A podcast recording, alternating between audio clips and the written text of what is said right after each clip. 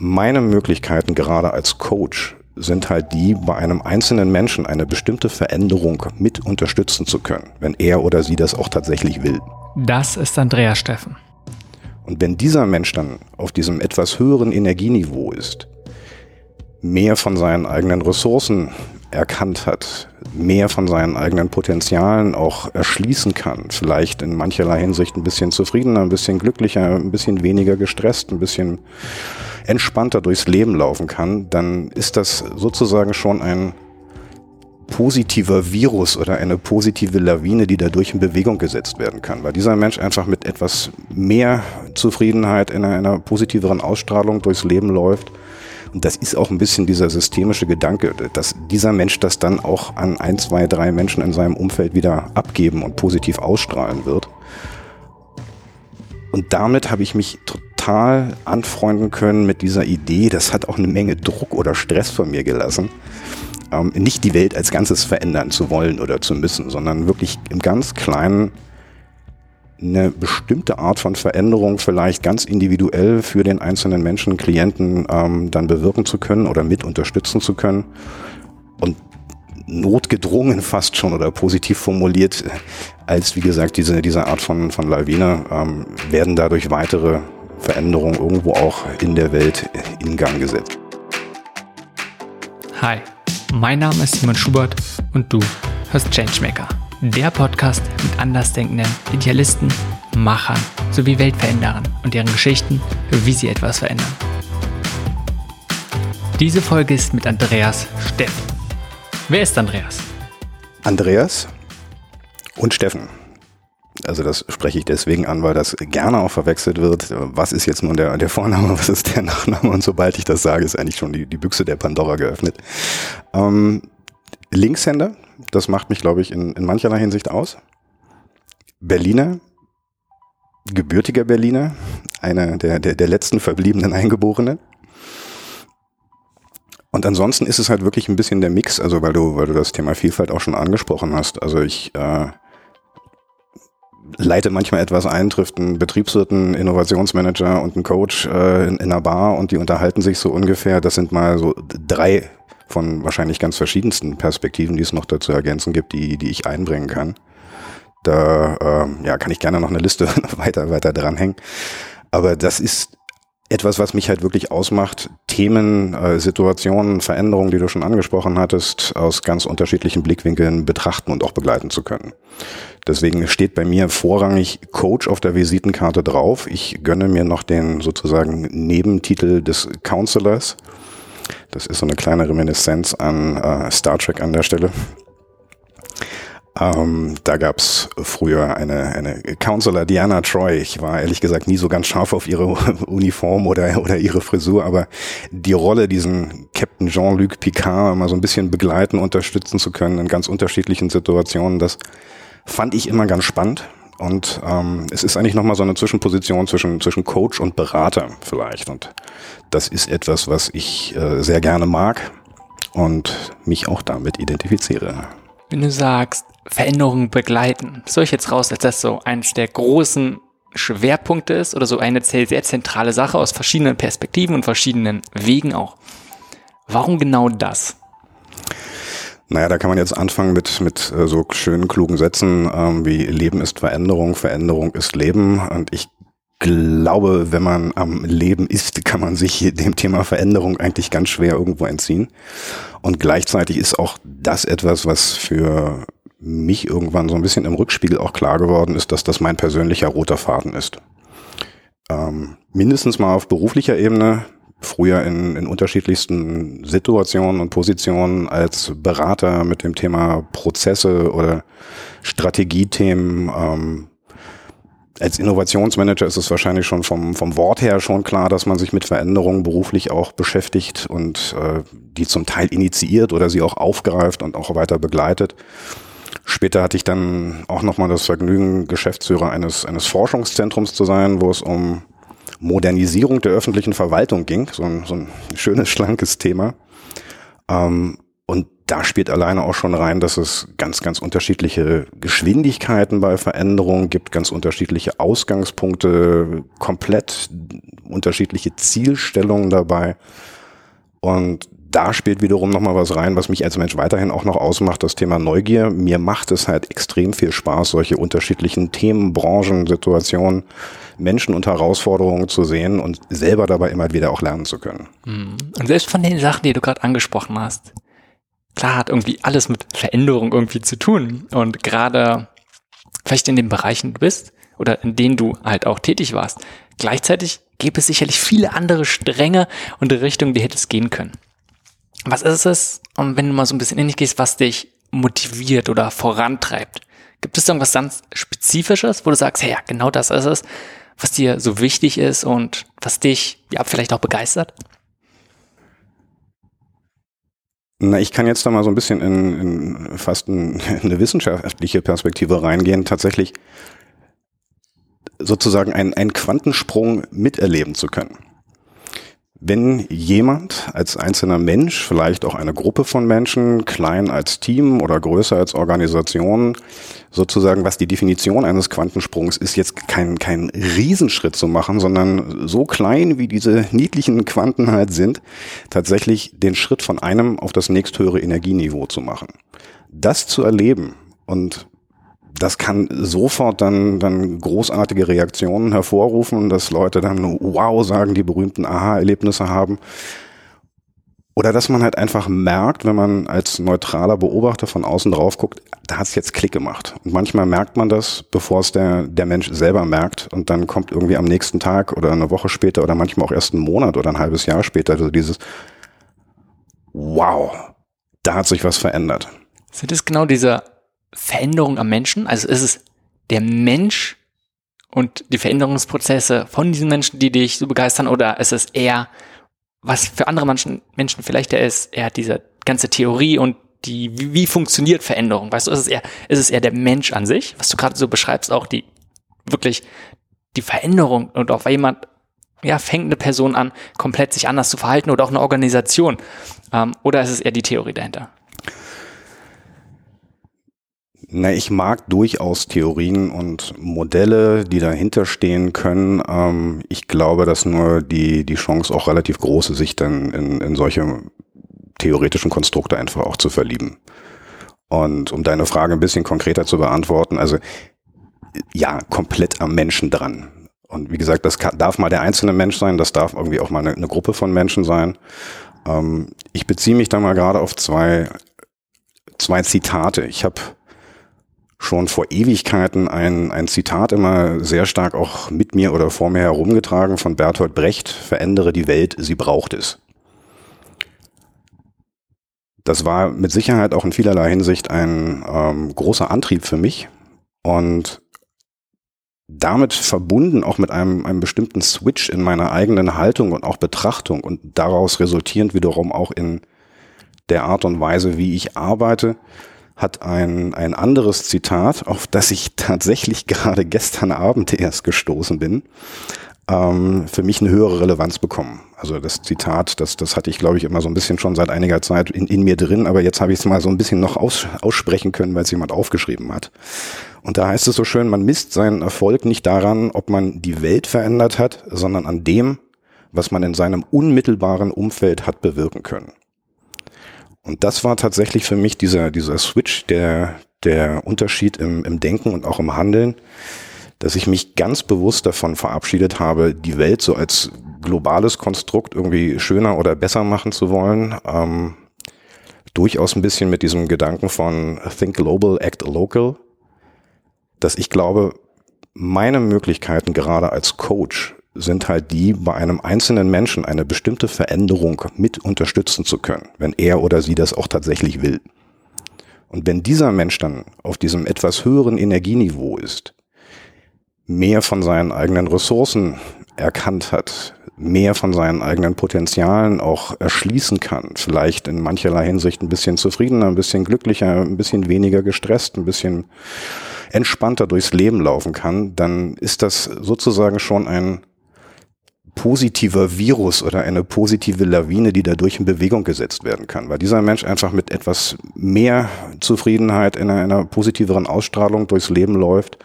Und das ist auch ein bisschen dieser systemische Gedanke, dass dieser Mensch das dann auch an ein, zwei, drei Menschen in seinem Umfeld wieder abgeben und positiv ausstrahlen wird.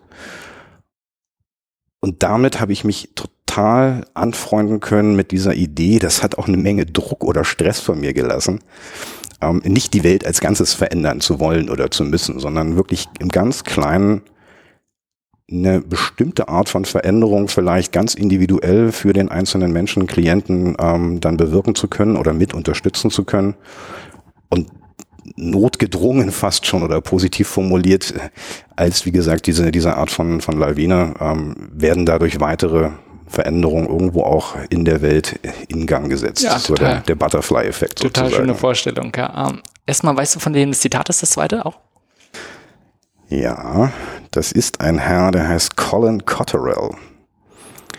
Und da kannst du, wenn du möchtest, gerne noch das Buch dazu schreiben, das heißt Briefe an einen Blinden.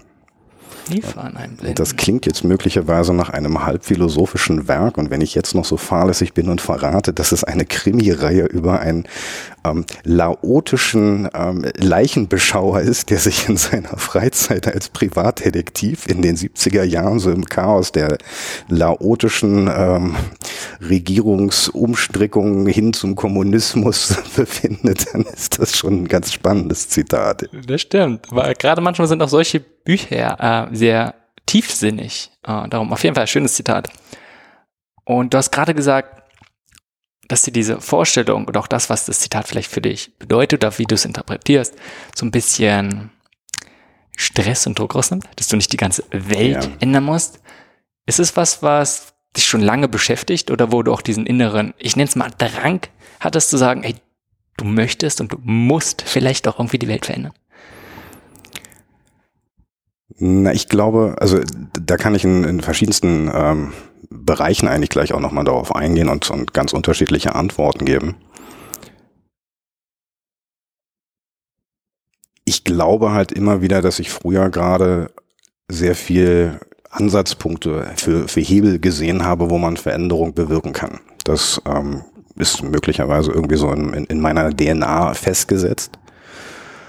Und das hat mir früher auch das Leben als, als Berater sehr leicht gemacht, weil ich in, in ähm, Unternehmen, in Teams oder nennen wir es mal ganz allgemein Systeme und Strukturen reingegangen bin und relativ schnell gesehen habe, wo, wo irgendwas vielleicht nicht ganz rund läuft. Und auch ein bisschen einhergehend mit diesem Switch, den ich gerade beschrieben habe, ist es bei mir auch die Perspektive gewesen oder vielleicht auch die innere Haltung, nicht unbedingt vor allen Dingen das Defizit wahrzunehmen, was noch nicht gut läuft, sondern tatsächlich, und das ist ganz nah beieinander, aber die Potenziale zu sehen, wo, wo etwas noch vielleicht etwas schöner, einfacher, besser, ähm, zufriedenstellender laufen kann.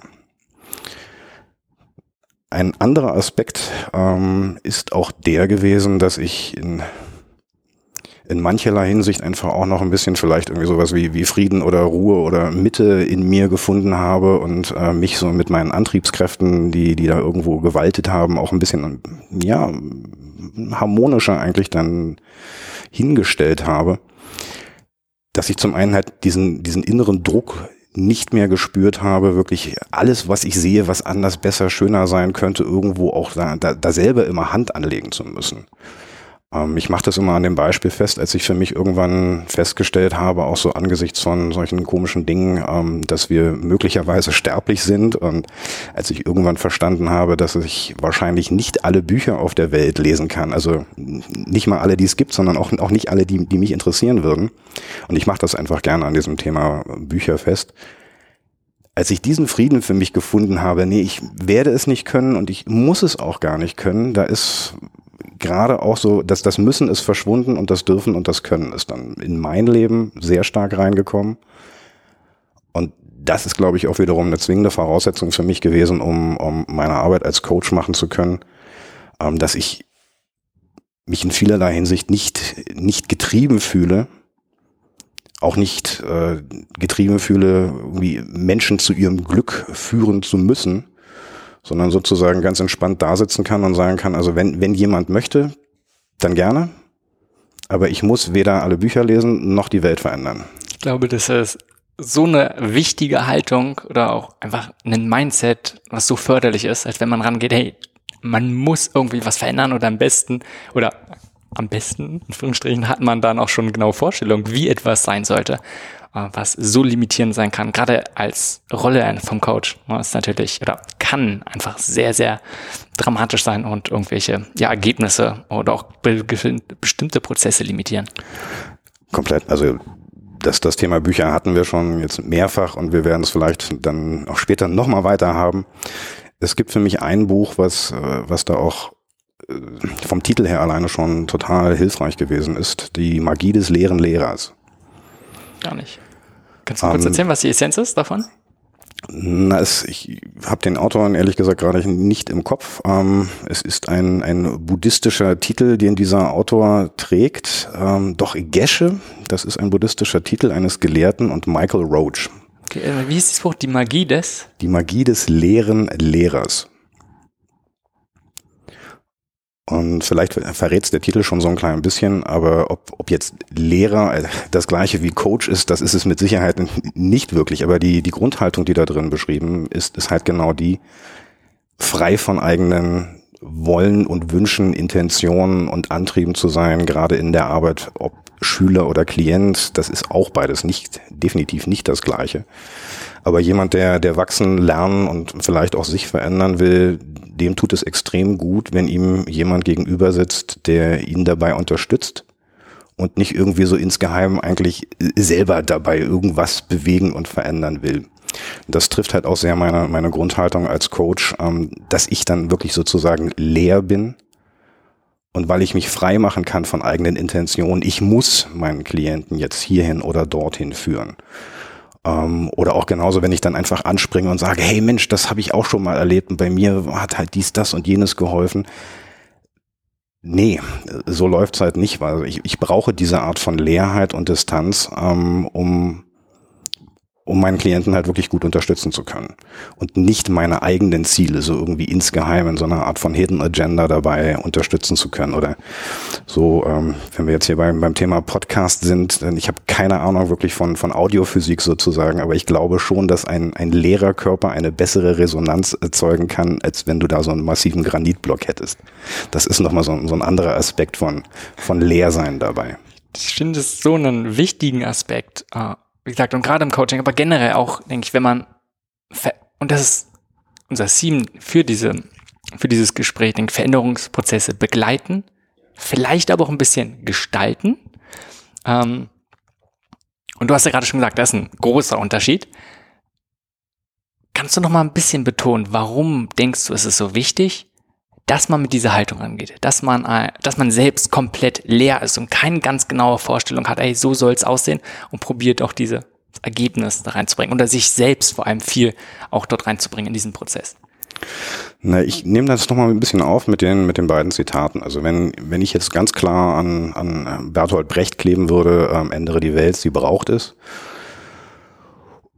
und trage das extrem stark irgendwo in mir drin rum, dann glaube ich, dass dabei immer die Gefahr besteht, dass, dass wenn ich vermeintlich leer und neutral bin und mir jemand gegenüber sitzt, der sich verändern will, dass ich dem irgendwo ein bisschen meiner eigenen Ziele der, der Weltveränderung und Verbesserung dann schon so, so heimlich unterschiebe. Und ähm, na, ich glaube, dass man da tatsächlich die, die Grenze zwischen ähm, Motivation und Manipulation dann überschreitet.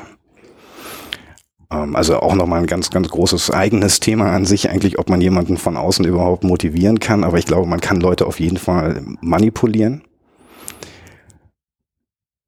Und das sind zwei verschiedene Aspekte dabei. Also kriegt mein Gegenüber mit, ob er motiviert äh, wird oder manipuliert und gleichzeitig kriege ich mit, was ich denn eigentlich tue.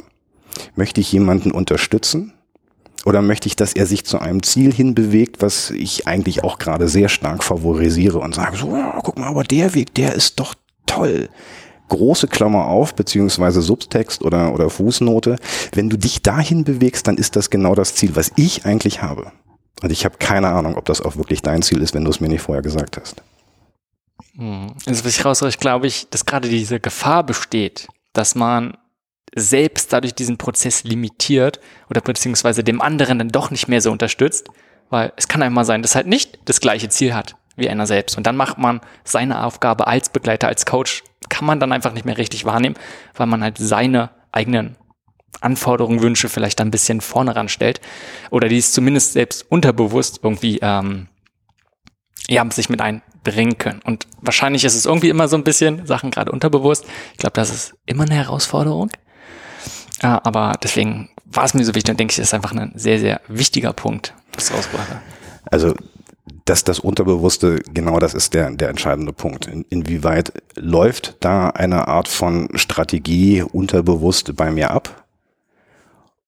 Oder wie gut bin ich in der Lage, da kann man jetzt dann, dann so ein schönes Wörtchen wie Achtsamkeit auch hinhalten, wirklich mitzukriegen, was läuft denn bei mir gerade ab? Also wenn ich von Leersein gesprochen habe, dann ist das äh, vielleicht eine Art von Vision oder Ziel, die wird nicht rund um die Uhr zu 100 Prozent der Fall sein, dass man komplett leer ist.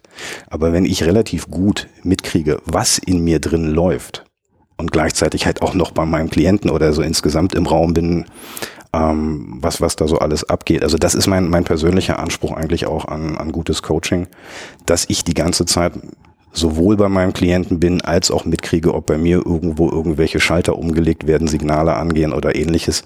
Und dann, wenn ich das wahrnehme, dann kann ich das auch nehmen und zur Seite stellen und wieder möglichst leer sein sozusagen. Wenn ich das nicht mitkriege, dann besteht halt die Gefahr, dass ich irgendwie unterbewusst durch meine eigenen Glaubenssätze und Co. jemanden halt ein bisschen in eine, in Richtung motiviere, manipuliere, hinschiebe, in die ich ihn vielleicht gerne sehen möchte aber in die der andere Mensch vielleicht sich selber gar nicht bewegen möchte. Hm. Ich habe den Eindruck, dass du jemand bist, der so ein paar Grundprinzipien hat, gerade bei der Arbeit, die einfach dem zugrunde liegen. Und ich glaube, das ist eine wesentliche Sache, die deine Arbeit prägt. Das ist mein Eindruck jetzt von der kurzen Zeit. Was gibt's noch für weitere Sachen, wo du sagst, hey, die sind maßgeblich wichtig, darauf baut oder darauf baut es auch, wie du agierst, wie du andere unterstützt? Das ist, um mal so ein, so ein schönes Wort mit reinzubringen, ähm, zum einen der, der sogenannte Konstruktivismus. Also der, der Grundgedanke, dass es nicht die eine Wahrheit gibt, sondern dass wir uns alle unsere Wahrheiten immer so ein bisschen, ein bisschen zusammen konstruieren. Ähm, um mal noch ein bisschen weiter mit dem Zitaten Bashing zu machen, der werte Pablo Picasso soll mal gesagt haben, wenn es nur eine Wahrheit gäbe, dann könnte man nicht hunderte von Bildern über dasselbe Thema malen. Und äh, Picasso hat angeblich, glaube ich, irgendwie 500.000 Kunstwerke in seinem Leben geschaffen. Also das, das heißt, es muss eine ganze Menge verschiedener Wahrheiten geben.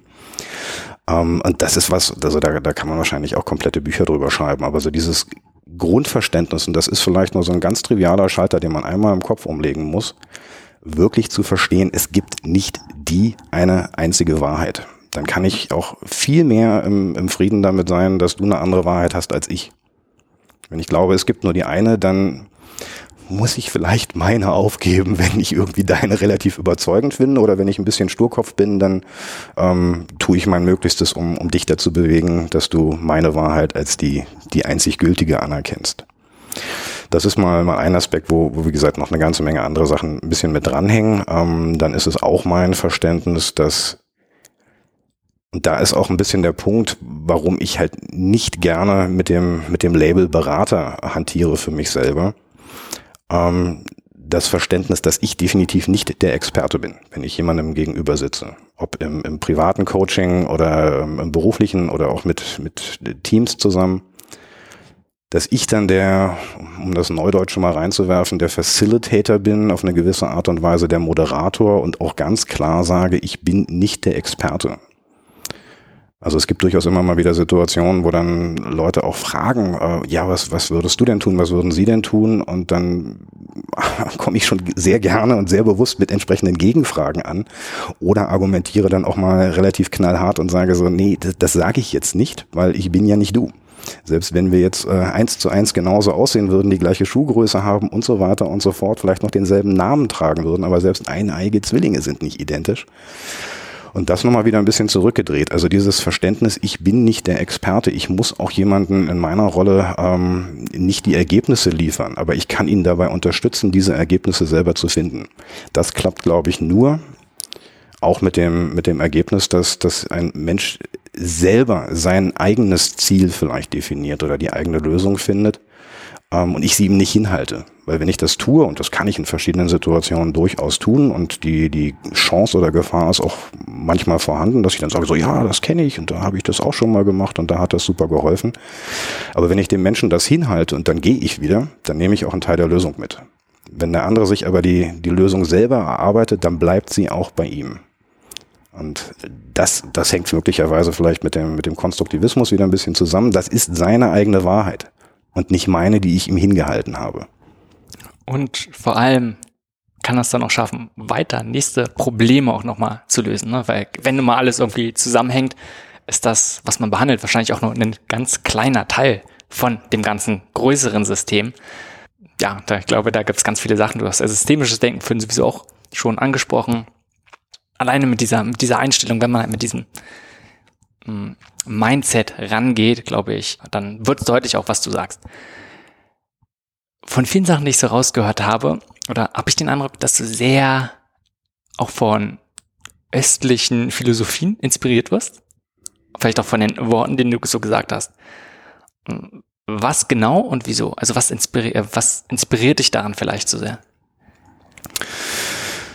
Na, ich hole mir, ich hole mir noch ein bisschen weiter aus. Ähm, was für mich auch so einer der, der frühen Punkte ist, die, die mich auch wenn ich das damals überhaupt noch nicht so richtig gewusst habe, so ein bisschen auf die Spur gebracht haben zu dem, was ich heute tue. Ich habe ähm, mit zehn Jahren, ähm, also wahrscheinlich auch schon früher, aber mit zehn Jahren stand ich vorm Bücherregal meiner Mutter und was auch immer, der, der Zufall, wenn es den gibt, hat mich dann dazu gebracht, mal so ein, so ein türkisfarbenes, relativ schlankes Heftchen rauszuziehen. Da stand dann der Name Schulz drauf und das war der Mensch, der, der sich mal das autogene Training ausgedacht hat. Ähm, und irgendwie fand ich das cool und äh, habe mich dann ins, ins Bett gelegt, zumindest ist das so meine rückwirkende Erinnerung, und habe dann angefangen, mir autogenes Training beizubringen. So, und habe tatsächlich erst vor, vor gar nicht so vielen Jahren erst verstanden, dass das eigentlich auch ein, ein Teil von Hypnose ist. Und das war, glaube ich, für mich in gewissermaßen ein, eine Art von Türöffner.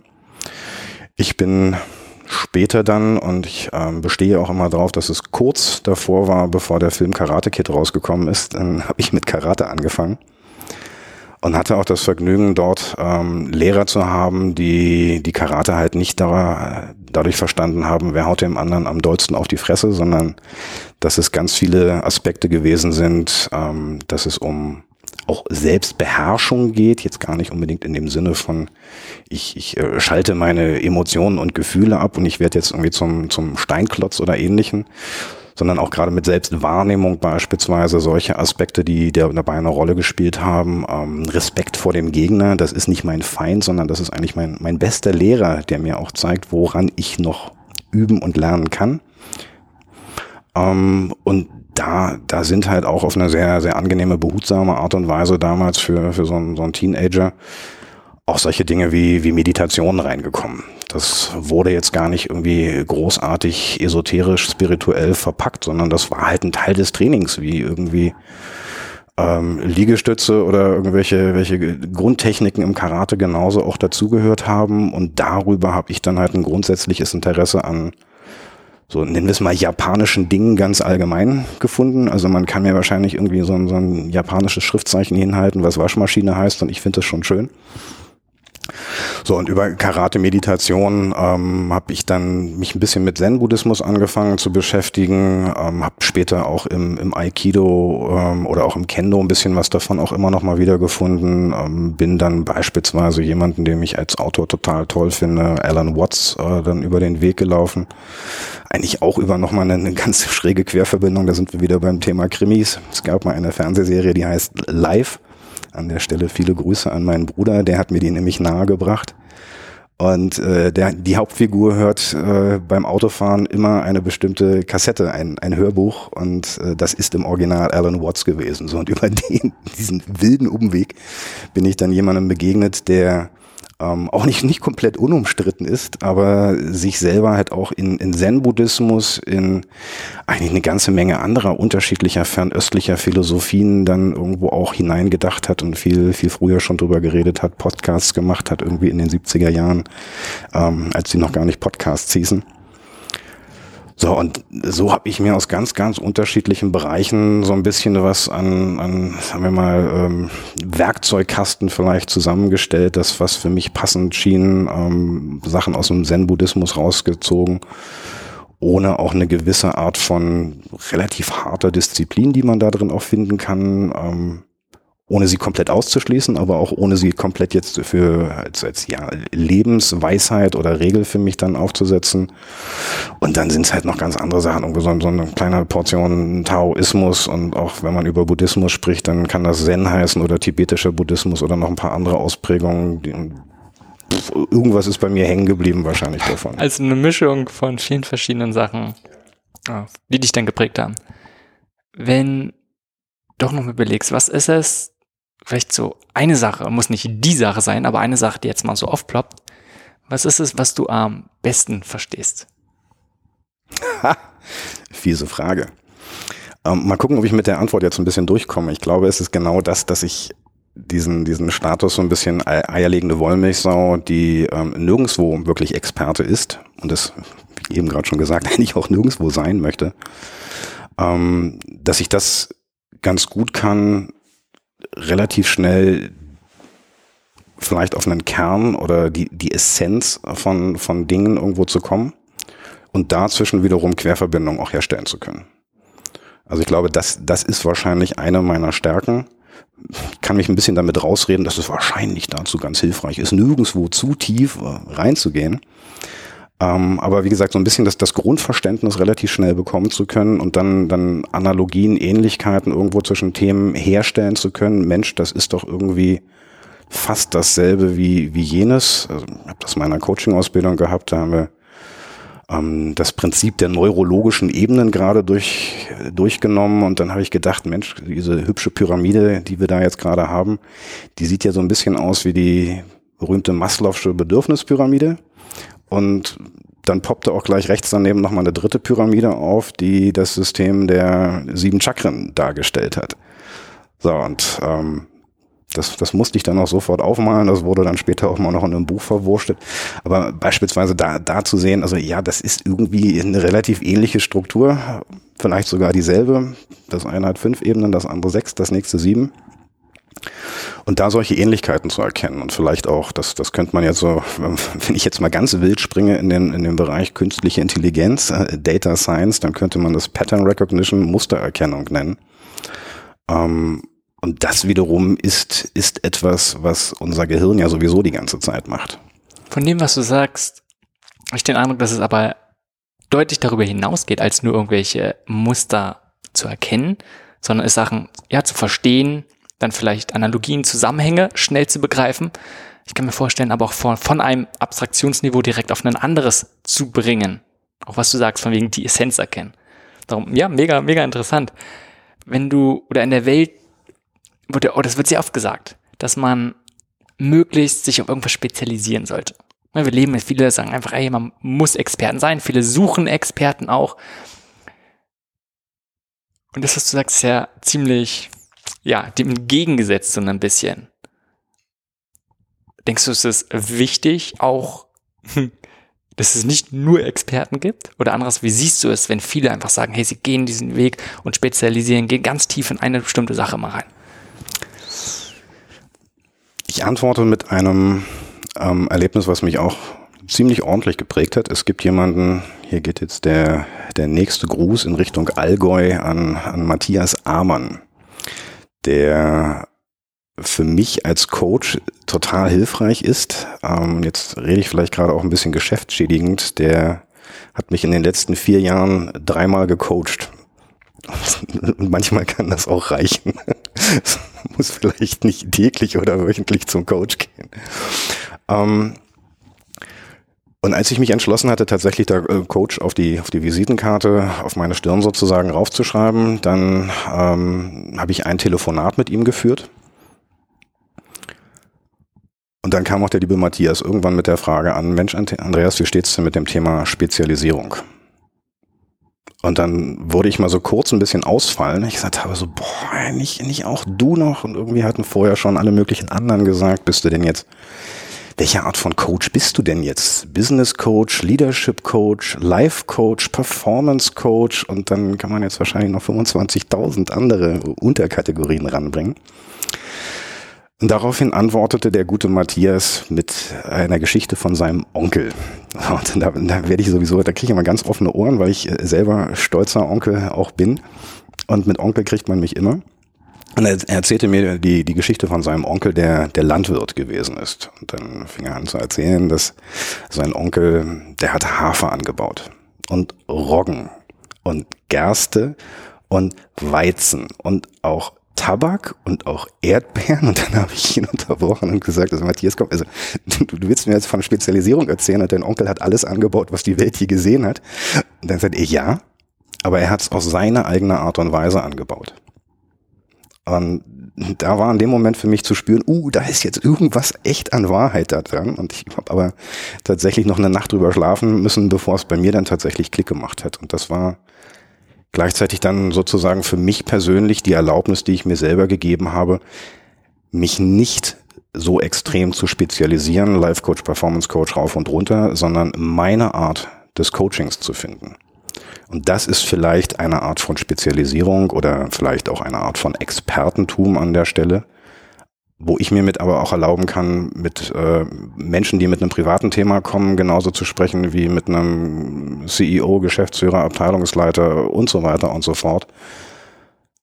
Weil ich, da sind wir wieder so ein bisschen bei diesem systemischen Ansatz, ähm, für mich also auch verstanden habe, ich, ich möchte nicht jemandem sagen, ja, komm jetzt mal aber rein, aber nur du als Privatperson und den beruflichen Teil lässt du aber draußen oder genau auch umgekehrt oder mach mal bitte die Krawatte ab, weil du bist ja jetzt privat hier, sondern dass die Menschen immer in ihrer Gesamtheit da sind und auch mit ihren ganz unterschiedlichen Bezugspunkten in den Beruf rein, in ihrer Familie, in Freunden, in ganz andere Systeme, die sie umgeben.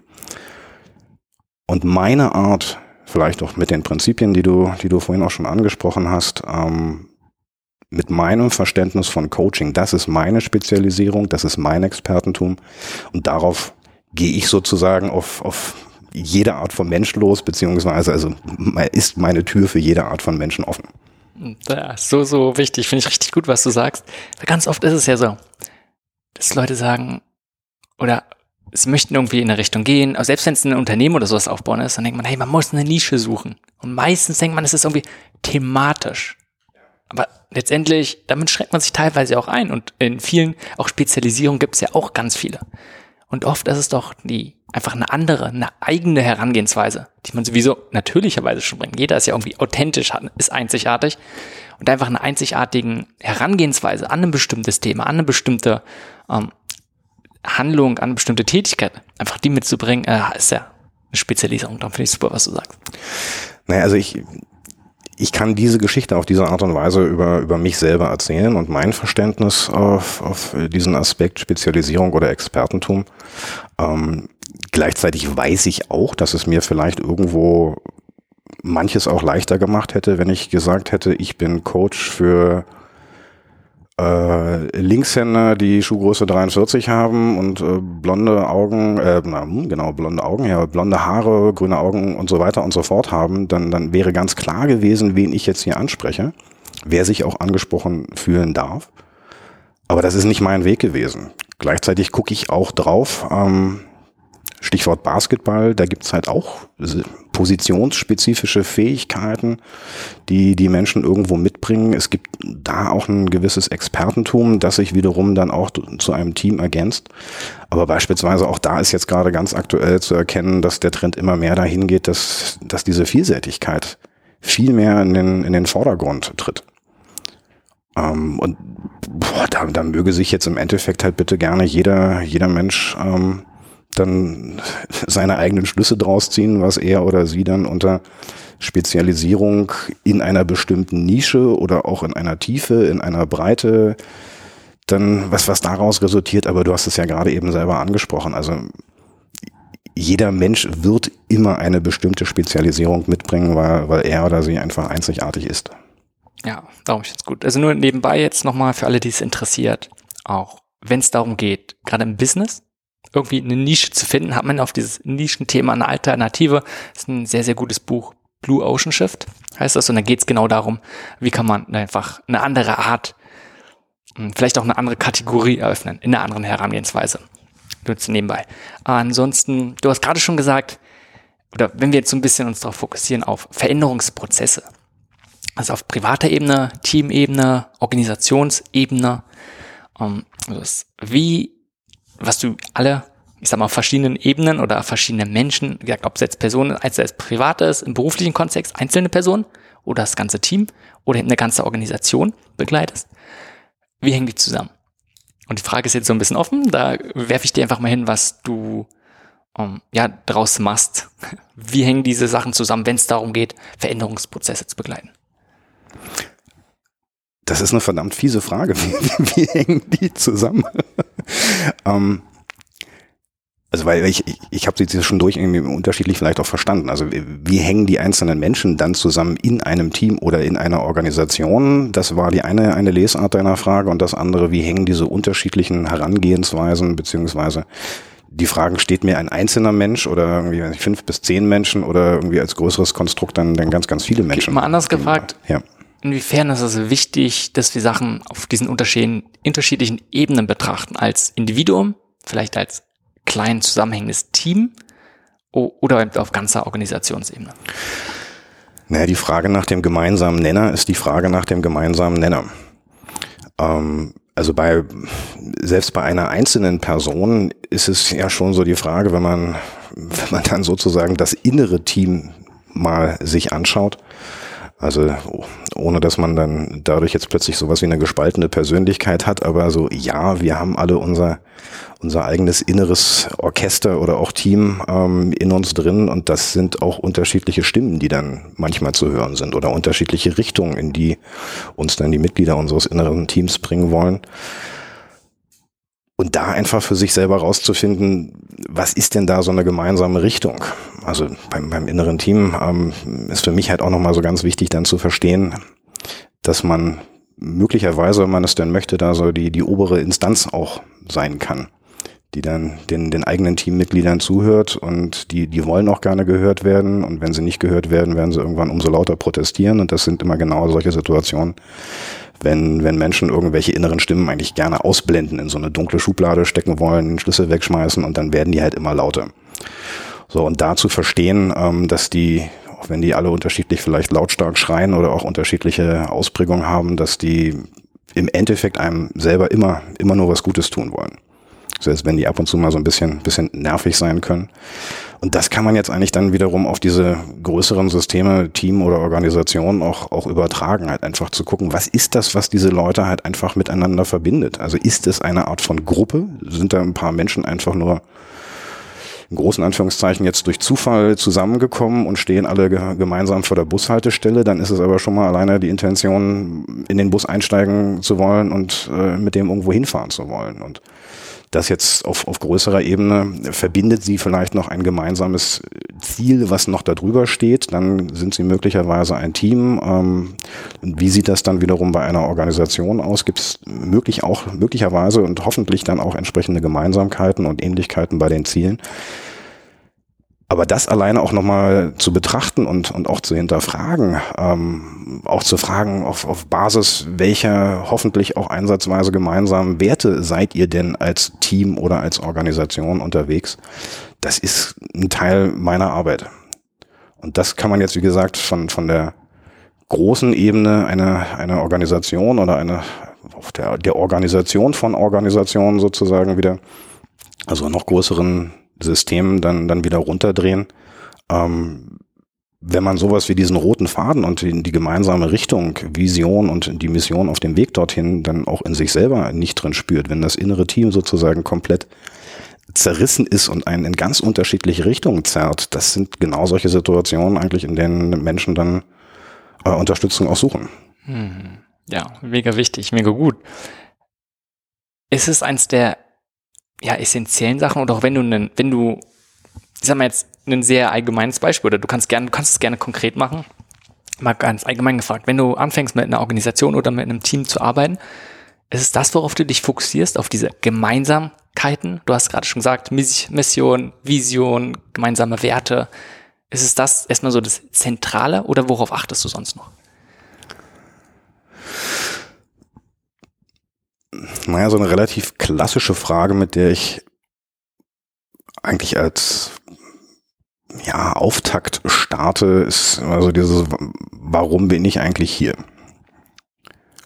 Und das klingt relativ ähnlich wie, wozu bin ich eigentlich hier? Aber damit äh, spreche ich nochmal was an, was, was ich vor, vor gar nicht so ewig langer Zeit dann für mich eigentlich auch mal verstanden habe, welchen Luxus wir im Deutschen haben, dass das englische Why sich in, in, im Deutschen in ganz vielerlei Hinsicht übersetzen lässt. Und alleine diese unterschiedliche Perspektive beim Warum, was der Blick ganz stark äh, in die Vergangenheit, in den Rückspiegel bedeutet. Was ist bisher passiert? Warum war es in der Vergangenheit so, dass wir jetzt hier heute stehen? Und das Wozu hat die, die ganz deutliche Perspektive nach vorne. Und das sind so die, die relativ klassischen Fragen, die ich am Anfang stelle. Was hat uns alle heute sozusagen zusammengeführt, dass entweder ein einzelner Mensch oder ein, ein Team oder eine Organisation dann sagt so, hey, wir hätten da gerne mal jemanden als Coach. Und dem gegenübergestellt oder noch mit der, mit der anderen Blickrichtung nach vorne, wozu? Also gibt es Gründe, Wünsche und vor allen Dingen Ziele, vielleicht ganz, ganz klar schon formuliert oder irgendwo so, so ein bisschen nebulös noch im Bauch oder im Herzen, die sagen, also wir wollen etwas verändern. Vielleicht wissen wir noch gar nicht, was wir verändern wollen. Das ist wieder jetzt der Blick in die Vergangenheit. Da gab es was, was uns vielleicht etwas unzufrieden hat sein lassen oder unglücklich oder wir sind noch nicht so gut oder toll oder erfolgreich oder zufrieden, wie wir sein wollten und daraus wiederum dann den Blick nach vorne zu richten und zu sagen, so, wir haben schon mal so ein bisschen grobes Gefühl oder möglicherweise schon klar formulierte Ziele, wo wir hinwollen. Ähm, und das ist das, was ich am Anfang selber erstmal verstehen muss und bin ganz häufig dann auch ähm, in der Situation, dass die Menschen, mit denen ich arbeite, das manchmal selber noch so gar nicht wissen. Und das ist am Anfang wirklich total hilfreich, das erstmal überhaupt zu verstehen, wo stehen wir, warum sind wir da hingekommen und von wo oder von, von wo wollen wir eigentlich hin von dem Punkt, wo wir gerade stehen. Ich kann mir vorstellen, dass es sogar die Seltenheit ist, dass Menschen genau Klarheit darüber haben, was so die Beweggründe sind, was ihr Warum und selbst auch ihr Wozu ist. Äh, und bei einer Person ist es schon schwierig, dass man es selbst für sich weiß wenn es dann auch noch im Team ein gemeinsames, beziehungsweise in der Organisation sogar ein übergeordnetes gibt, kann ich mir vorstellen, dass das ja sehr oft nicht so ist. Und was ist für dich eine Herangehensweise oder gibt es das, wo du sagst, das ist was, was dir immer geholfen hat oder was du siehst, ähm, was ein Team oder eine Organisation oder vielleicht auch einem Individuum helfen kann, äh, Klarheit in Bezug auf sein Warum oder auch auf sein Wozu zu bekommen?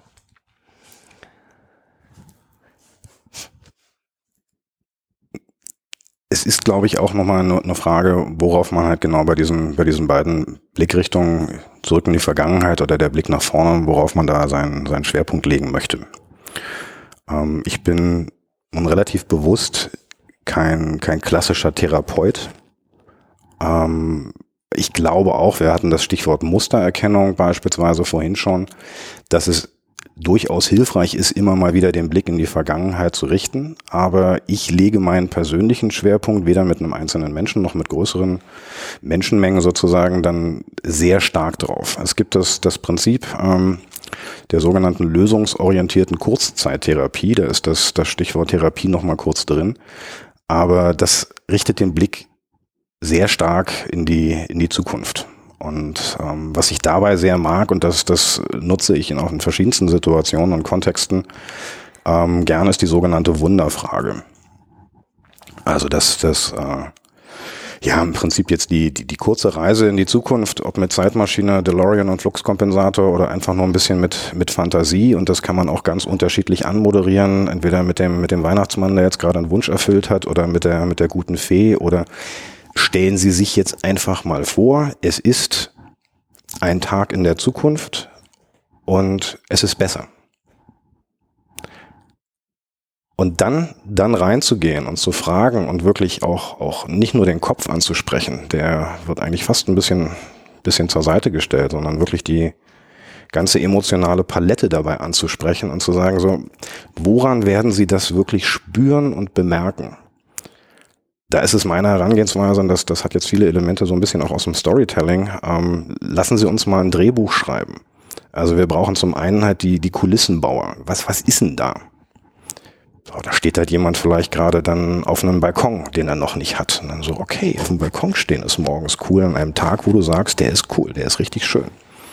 Was ist denn dann noch so? Ja, dann, dann, dann ist jetzt da die Sonne. Und woran merkt er das denn? Ja, das merke ich dann so auf meiner Haut. Da ist es dann so schön warm. Und, ähm, und dann, ja, dann mache ich mir Frühstück. Ja, und was, was, was riechst du denn dann, wenn du dann Frühstück machst? Ja, das ist dann so der Kaffee und vielleicht noch irgendwas anderes. Schon hat man dann wiederum andere Sinne angesprochen. Und hörst du irgendwas, so, dann ist es ich weiß Vögelgezwitscher oder eine bestimmte Musik und dann wird jemandem vielleicht klar, ja, das ist jetzt aber nicht mehr der Krach, den ich eigentlich heute noch bei mir gehört habe. Oder und so halt wirklich über, über alle Sinne zu gehen und, und dann auch mal einfach nur ein bisschen ins, ja, ich, ich wünsche mir mal was dann reinzugehen. Ähm, das ist total großartig. Also den Weihnachtsmann hatten wir gerade eben schon und ich vertrete sehr vehement die These, dass der Weihnachtsmann nur Wünsche erfüllt, wenn man sie auch ausspricht. Und auch das machen Menschen gar nicht so häufig. Das, was eben so diesen Aspekt schon angesprochen, Menschen machen das gar nicht so häufig. Und das ist schon erstaunlich, dass das, was man eigentlich wirklich gerne haben möchte, und da geht es jetzt nicht immer nur irgendwie um die Millionen, die man im Lotto gewinnt, sondern manchmal Kleinigkeiten, die einen einfach ein bisschen, ein bisschen zufriedener machen. Das auszusprechen, das ist echt toll. Und ja, das machen Menschen gar nicht so häufig, wie man es eigentlich glaubt. Ja, sehr wichtig. Also finde ich mega wichtigen und tollen Punkt. Erstmal diesen, diese Sache zur Arbeit äh, als Instrument, diesen Methoden oder diesen Perspektivwechsel zu nehmen, kann man ja in ganz verschiedenen Ebenen und ähm, Ansätzen machen. Andererseits, was du gerade gesagt hast, einfach mal auszusprechen, was man denn wünscht. Und das als nicht nur als irgendwie vage Vorstellung, sondern wirklich mal konkret zu machen. Am besten auch nicht nur im Kopf zu halten, sondern mal raussprechen, wirklich mal schreiben, äh, irgendwie zu Papier bringen. Äh, und ich würde sagen, vielleicht auch nicht nur Wünsche, sondern auch das, was man hat, wofür man dankbar ist, was man jetzt einfach schon mal gut findet. Das glaube ich auch so, so wichtig. Lass uns noch mal umschwenken, direkt noch mal mehr zu Veränderungsprozessen und wie man die begleitet. Was denkst du ist so als einer der wesentlichen Erfolgsfaktoren, wenn es darum geht, Veränderungsprozesse gut zu begleiten? Was ist wichtig dafür? Na, das Leersein habe ich vorhin schon, schon ziemlich deutlich angesprochen. Ähm, und halt auch genau dieser resultierende Effekt, sich klar zu machen, sind das meine Intentionen oder sind das wirklich die Intentionen des, des Menschen, um den es jetzt gerade geht? Ähm, für den, für den einzelnen Menschen oder auch Team oder Organisation ist es, glaube ich, total wichtig und da kann ich einfach ein bisschen unterstützen durch, durch Fragen oder Impulse oder einfach nochmal den, den, den Blick dann, dann darauf lenken, dabei unterstützen, wirklich das Hier und Jetzt und heute einfach zu akzeptieren. Denn auch das ist ganz häufig etwas, wo, wo sich Menschen ähm, sehr im Weg stehen, dass sie, dass sie das, was heute da ist, einfach so doof finden, es nicht wollen, dass sie auch nicht akzeptieren, dass sie genau da stehen. Und das ist jetzt so der Punkt. Ich, ich habe eine ganze Menge Wandermetaphern, die ich, die ich bei Veränderungsprozessen auch immer gerne, gerne reinbringe, was auch gerade so mein, mein Verständnis, meine Rolle als Coach angeht. Ähm, und wenn ich jetzt erstmal schon gar nicht akzeptieren würde, dass der Mensch da steht, wo er steht, das wäre dann so, als wenn wir sagen, ja, wir reden jetzt über gemeinsame Ziele und wir wollen jetzt irgendwie im Himalaya auf den Berg. Aber du startest in Hamburg und ich starte in Berlin. Und wenn ich dann nicht akzeptiere, dass du in Hamburg startest, werde ich dich auf diesem Weg auch nicht gut begleiten können. Sondern ich muss genauso wie du auch selber dann akzeptieren, dass du, bleiben wir mal dabei, auch wenn du jetzt hier gerade mit mir in Berlin sitzt, dass du dann vielleicht woanders bist. Und diesen Ausgangspunkt zu akzeptieren, wirklich als, als gemeinsames Duo, also dieser beiden Menschen, der eine, der sich verändern will und der andere, der ihn dabei unterstützt, das ist total wichtig. Gleichzeitig auch das, um, um ein bisschen beim Wandern zu bleiben. Ich sage dann Menschen ganz häufig, ähm, ich trage auch nicht ihr Gepäck. Also ich bin nicht der, der Porter oder, oder Sherpa, wie man das dann gerne auch im Himalaya nennt, der für den anderen dann seinen, seinen Rucksack hochschleppt. Aber ich bin möglicherweise der Mensch, der, der den anderen ein bisschen dabei unterstützt, was denn im Rucksack drin sein könnte oder sollte. Und da dann den Blick raufzulegen, also der, der Rucksack auch ein bisschen als Metapher, der, der emotionale Rucksack sozusagen, sollte da noch etwas rein? Brauche ich noch etwas, damit ich mich überhaupt auf den Weg der Veränderung machen kann? Und da vielleicht auch was raus.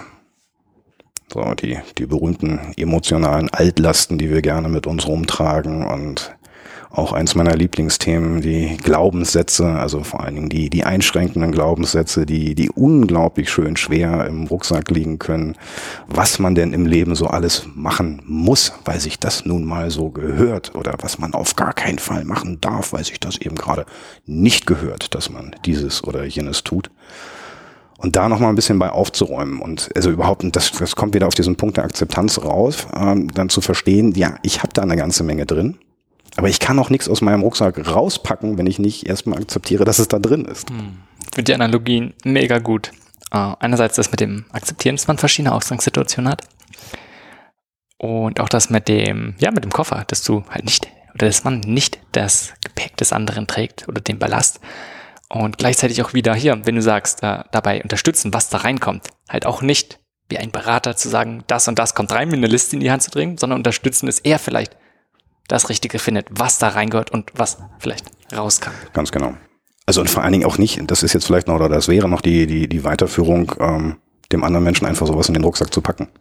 Oh, wichtiger Punkt. So, hier, also der guckt zwar gerade nicht hin, aber ich pack dir mal gerade sein Gepäck und da kommt jetzt gerade noch mal dies, das und jenes rein, weil das braucht man auf dem Weg und vielleicht braucht er das gar nicht. Hast du noch eine weitere Analogie? Was das Wandern angeht, naja, also ja, ganz, ganz entscheidend ist, äh, dass ich dem, dem, dem anderen Menschen klar mache, dass er den Weg auch selber läuft. Und ich den Weg nicht für ihn laufe.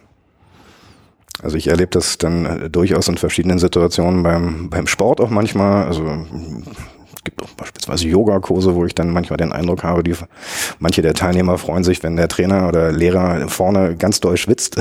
dann, dann haben sie einen guten Job gemacht, wenn der Lehrer hinterher verschwitzt gewesen ist. Und nee, so ist es nicht. Selber machen, selber laufen, dann klappt es auch mit der Veränderung. Hm.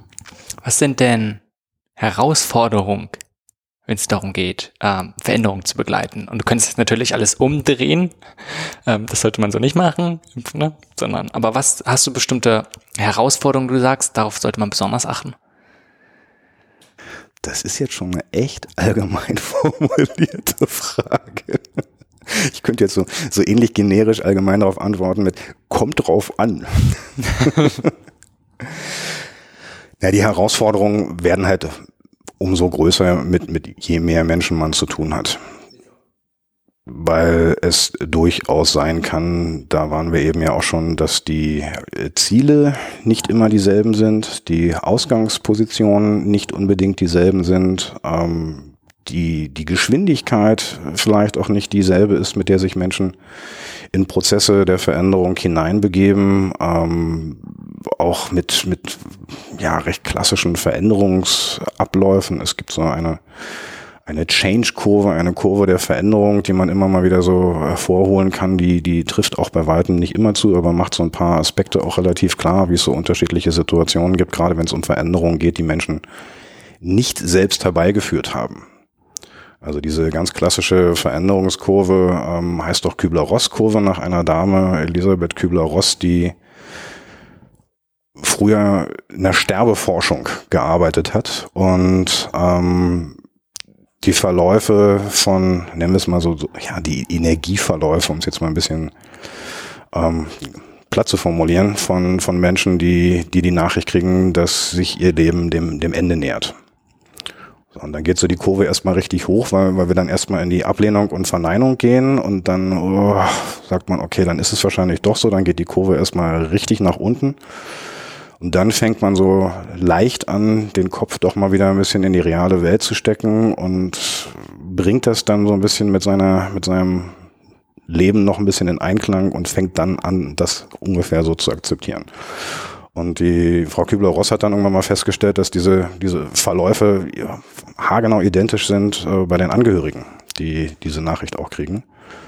Und dann haben ein paar kluge Köpfe festgestellt, dass das auch in, in ganz anderen Veränderungssituationen ein sehr, sehr ähnlicher Verlauf ist, wenn ich beispielsweise höre, ähm, meine Partnerin, mein Partner trennt sich von mir oder ich verliere meinen Job. Äh, bis, bis irgendwas ganz, ganz anderes, wo diese Veränderung, wie gesagt, nicht von mir initiiert ist.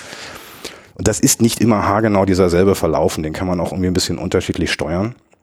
Aber ähm, der entscheidende Punkt ist, dass, dass Menschen mit ganz unterschiedlicher Geschwindigkeit durch so eine Kurve der Veränderung gehen und dass manche da auch total straight durchgehen und manche brauchen für eine bestimmte Phase wesentlich länger und manche springen dann auch immer wieder in frühere Phasen zurück. Und dass es diese unterschiedlichen Geschwindigkeiten, Tempi bei Menschen gibt, wenn mehr als einer dann zusammenkommt, das macht es nochmal ja, ganz besonders. Auf der anderen Seite wieder positiv formuliert, dass wenn Menschen feststellen, dass sie doch irgendwo gewisse Gemeinsamkeiten, Ziele oder, oder Eigenschaften haben, die sie mitbringen, dann kann das auch einen positiven Sogeffekt sozusagen erzeugen. Und so gibt es also eigentlich nicht irgendwie eine Art von, von Grundregel, also auch gerade keine Patentrezepte, ähm, wenn es darum geht, wann ist eine Veränderung besonders schwierig oder besonders leicht. Hm du gerade schon nochmal so betont hast, keine Patentrezepte.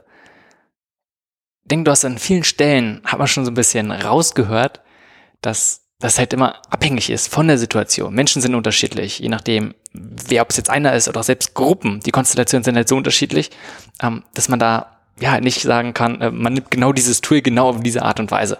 Funktioniert so nicht.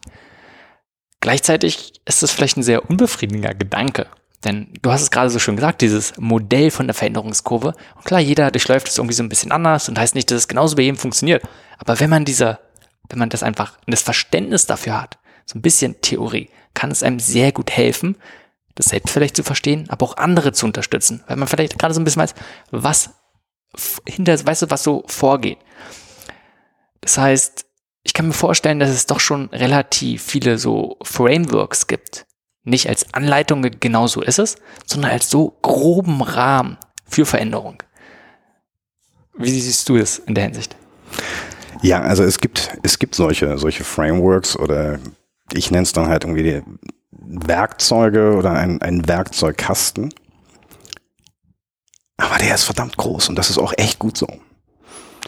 Also das ist für mich wiederum auch der, der große Spaß eigentlich bei dieser Arbeit, immer wieder genau zu gucken, welches Werkzeug zu welchem Moment gerade passt und wir waren gerade eben bei der Wunderfrage, ist es jetzt die, die gute Fee oder ist es der Weihnachtsmann oder ist es die Zeitmaschine, die man genutzt hat? Ähm, und, und so gibt es, glaube ich, für jeden Menschen, teilweise auch für denselben Menschen an unterschiedlichen Tagen, ganz verschiedene Varianten, die dann passen können, wie man ein Werkzeug anmoderiert, wie man Storytelling dabei betreibt, ähm, wie ich vielleicht einfach nur eine gewisse Nuance anders auch mal nenne.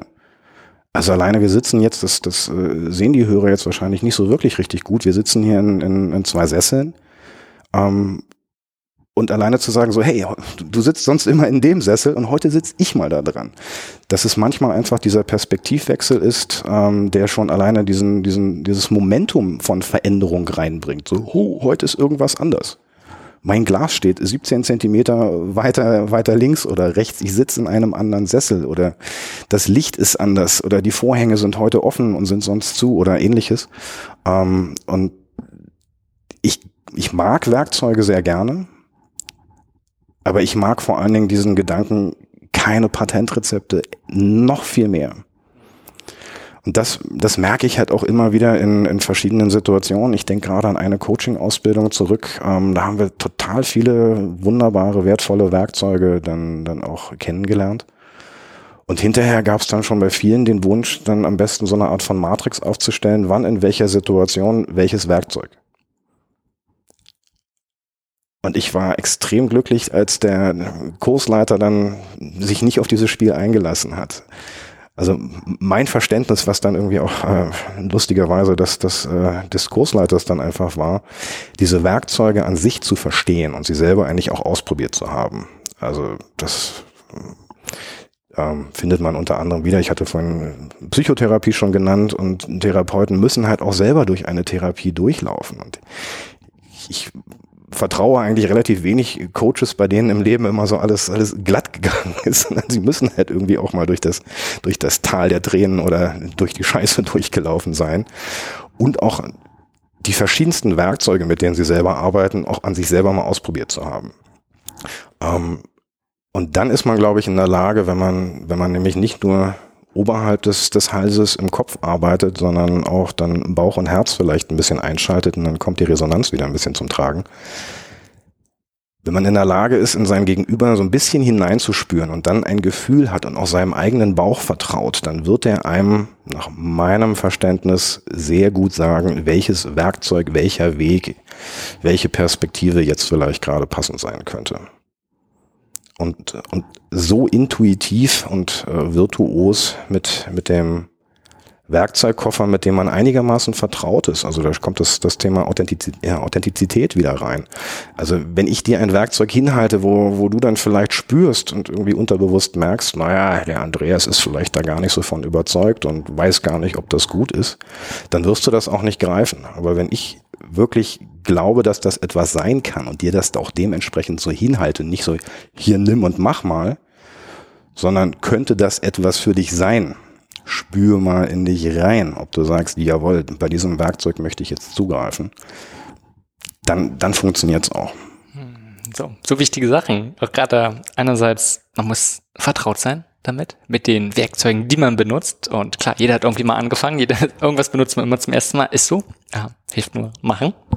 Und da wird's besser. Gleichzeitig halt auch einfach, ja, authentisch sein, damit auch zu gucken, was passt zu einem und nicht alle Sachen, nicht alle Tools muss man anwenden, passen. Wenn es bei einem funktioniert, heißt nicht, dass es dann, dass man sie nutzen muss.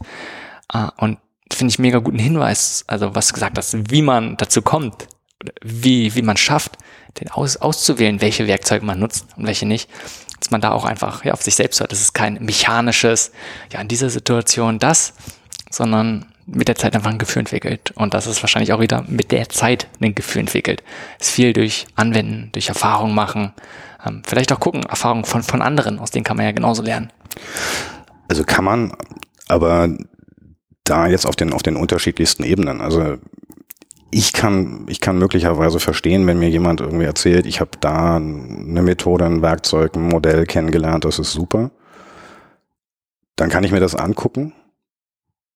Aber ich sollte schon selber mal die Erfahrung gehabt haben, damit zu arbeiten und vielleicht auch nicht nur einmal. Und denn genauso ist es halt auch dann mit dem, mit dem Klienten, der mir gegenüber sitzt. Also wenn ich dem jetzt sage, so hier tolles Werkzeug und da, pff, dann darf der auch mal irgendwie für sich das Gefühl haben, so weiß ich nicht. Und mal ist er total neugierig und gut drauf und will das ausprobieren und in einer anderen Situation, nee, dann, dann will er oder sie das einfach nicht machen. Ja. Ja, was du vorhin gesagt hast, einfach auch genauso nicht irgendwie ähm, sich mit dem bestimmten Ziel identifizieren und genauso auch mit einem bestimmten Werkzeug. Wenn du jetzt jemanden hast, der Veränderungsprozesse begleitet, ja, kann vielleicht ein Coach sein oder auch ein Trainer, auch wenn es jetzt ein anderer Ansatz ist, sagen, sagen wir vielleicht irgendwie mal einen Facilitator im weitesten Sinne.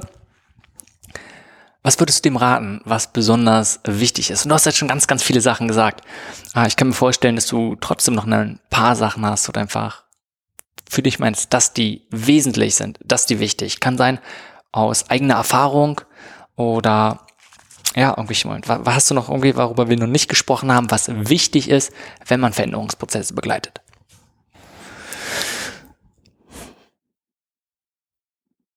Ich habe mal für mich äh, etwas gehört und dann hat das auch so eine große Wahrheit für, für mich bekommen, dass man nicht gleichzeitig denken und spüren kann. Keine Ahnung, ob das jemals wissenschaftlich bewiesen wurde. Ich glaube da ganz, ganz fest dran. Und manchmal, manchmal betrügt man sich auch ein bisschen selber, wenn man, wenn man glaubt, man, man spürt gerade, aber man, man denkt nur über das Spüren nach. Und das soll ja nicht dahin führen, ähm, dieses dieses ganz tiefe Vertrauen und den Zugang zu seinen, zu seinen Emotionen zu bekommen. Das kann man auch Achtsamkeit nennen. Ähm, man kann es eigentlich auch so eine Art von, von Rückführung nennen, weil ich glaube, dass wir alle damit auf die Welt kommen. Ähm, wir verlernen das ganz häufig in den Momenten, wenn wir angeblich erwachsen werden. Irgendwie manchmal durch die Eltern, manchmal durch, durch die Schule oder die Medien oder die Umwelt verlieren wir dann, dann, dann gerne auch mal so ein bisschen zu, den Zugang zu, zu unseren inneren Stimmen, zu unserem Bauchgefühl oder nennen wir es, wir es Intuition und diesen Zugang sich entweder aufrecht zu erhalten oder ihn, ihn wiederzufinden, ähm, das ist, glaube ich, eine der, der wichtigsten Eigenschaften. Lass uns mal wechseln zu den Büchern, die du geschrieben hast. Du hast mehrere Bücher geschrieben, vorhin hast du gesagt, das dritte Buch kommt jetzt demnächst. Ähm, und ganz am Anfang unseres Gesprächs, als ich gefragt habe, wo drin du gut bist, hast du ja so gesagt, ähm, vielleicht Zusammenhänge, etwas Abstraktes verstehen und so die Essenz auch davon zu begreifen. Lass uns mal von deinen Büchern, dass du vielleicht mal ganz kurz erzählst, erstmal, wie heißen sie? Und dann, was ist die Essenz von dem Buch? Vielleicht, warum hast du sie geschrieben, aber worum geht's da? Ich glaube, wir haben nicht die Zeit, in jedes dieser Bücher jetzt intensiv tief reinzugehen. Und mir ist bewusst, dass sie sicherlich viele verschiedene Aspekte haben. Aber wenn du vielleicht eine Sache davon sagst, die dir einfach wichtig ist, die du hervorheben möchtest. Lass uns, wir können ja chronologisch anfangen mit dem ersten, dann das nächste Buch. Genau, dann, dann beginnt der, der Werbeblock gerade hier. Ähm, Buch Nummer eins heißt Impulse zur eigenen Veränderung. Und ähm, ja, also der Titel legt es, glaube ich, schon ein bisschen nahe. Das, das sind verschiedene Möglichkeiten, das, was du gerade eben auch schon angesprochen hast, Modelle, Werkzeuge, ähm, um, um eigene Veränderung ganz unterschiedlich vielleicht auch irgendwo angehen und verstehen zu können. Uh, und das, das ist ja, also das, das ist jetzt so, als wenn man da irgendwie alle, alle möglichen Kunststile oder, oder Musikrichtungen oder Geschmacksrichtungen oder Farben irgendwo zusammenwürfeln würde. Ähm, der eine steht auf Gelb, der andere steht auf Rock'n'Roll, der andere steht auf irgendwas ganz anderes.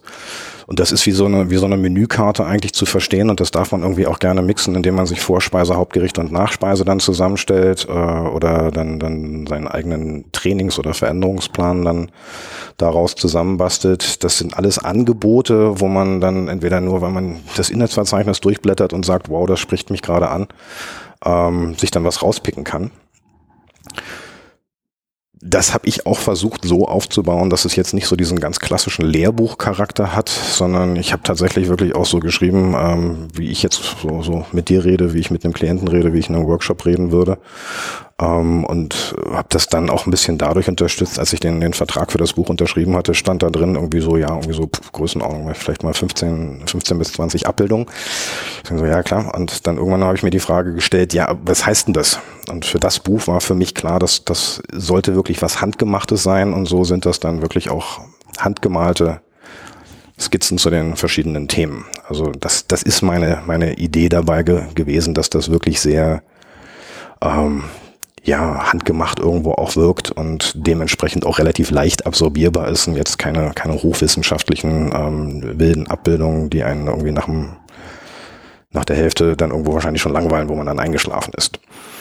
Ähm, das zweite Buch nennt sich. Nochmal ganz kurz, was ja. ist die Essenz von dem ersten Buch? Also wenn du sagst, was ist so die Hauptmessage, wenn jemand es durchgelesen hat, was, was sollte da so kommen? Inwiefern jedes Buch oder die, die meisten Bücher, gerade in der Hinsicht geht es ja darum, Menschen irgendwie zu unterstützen und in dem Hinsicht ja auch bei Veränderung. Ähm, was ist, wenn du sagst, was ist so einer der wesentlichen Punkte von dem Buch, die man auf jeden Fall mitnehmen sollte?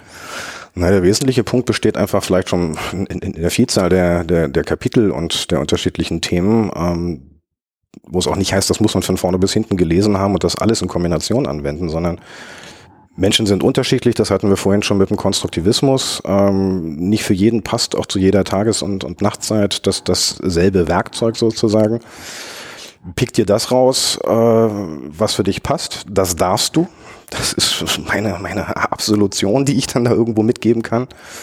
Ähm, gleichzeitig die Aussage, es gibt eine Vielfalt, nicht nur das eine ist richtig, sondern es gibt da eine, eine ganze Menge Bandbreite.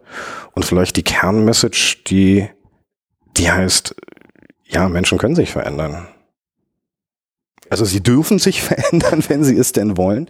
Und sie können sich verändern und, und gleicher Zusatz, wenn sie es wollen. Hm. Guter Punkt. Und ich würde mal sagen, auch simpliziert fast, wenn sie es nicht wollen, werden sie sich ja wahrscheinlich auch nicht verändern. Ja, sie müssen sich ja auch nicht verändern. Es ist halt die Frage, ob man jetzt so also großes Wort, ob man einen, einen Leidensdruck hat. Das ist so irgendwie der, der eine Antrieb und möglicherweise oder vielleicht ein, ein Wunsch nach Veränderung. Das kann dann ein bisschen positiver sein, das eine sozusagen weg von und das andere hinzu oder Winning the Princess or Fighting the Dragon, so welche Intention, welchen Antrieb habe ich, das will ich irgendwas nicht mehr haben oder will ich etwas anderes, Neues haben. Und da, da, also für mich ganz, ganz wichtig, kein Coaching ohne Auftrag. Ich laufe, wie gesagt, so ein bisschen Anfang des Gesprächs zurück. Ich laufe nicht durch die Welt und versuche sie zu verändern. Wenn jemand sich verändern möchte, bin ich gerne da. Ähm, persönlich oder in Buchform sozusagen. Und und das ist genau der Punkt, den du gerade angesprochen hast. Also wer sich nicht verändern will, pff, dann nicht, dann schmolle ich auch nicht und das darf auch so sein und Menschen müssen sich nicht verändern, nur wenn sie es wollen. Bevor wir in die aufs zweite Buch eingehen, äh, möchte ich nicht überspringen, aber gerade weil du nur gesagt hast, man muss nichts verändern, das finde ich mega gut auch den Ansatz und verstehe ich, haben wir vorhin drüber gesprochen in Bezug auf Menschen. Gleichzeitig, was du beim Anfang ja auch gesagt hast, du hast, du hattest einen gewissen Drang und ich glaube, ganz vielen Menschen geht es so, dass sie so blicken, was in der Welt alles passiert und denken, so viel ist falsch, was auch immer falsch bedeutet. Ähm, aber Sachen, die einfach nicht gut sind und die nicht nur einzelne Personen betreffen, sondern halt ganz, ganz viele. Also die ganzen Themen, Klimakatastrophen, also ganze Umweltaspekte auch, ähm, beziehungsweise auch wie einfach mit anderen Menschen umgegangen wird, alles Thema Gleichberechtigung. Zum Beispiel, ansonsten soziale Missstände, gibt es ja so, so viele, ein richtig breites Spektrum. Äh, und da würde ich sagen, es ist keine ganz so befriedende Einstellung oder zu sagen, ähm, ja, nur wenn etwas, jemand etwas verändern möchte, dann kann ich auch aktiv werden. Denn oft ist es ja so, dass ja, Sachen auf Kosten von anderen gemacht werden. Oder gerade wenn es in Bezug auf Klima- oder Umweltthemen geht. Kannst du dazu was sagen?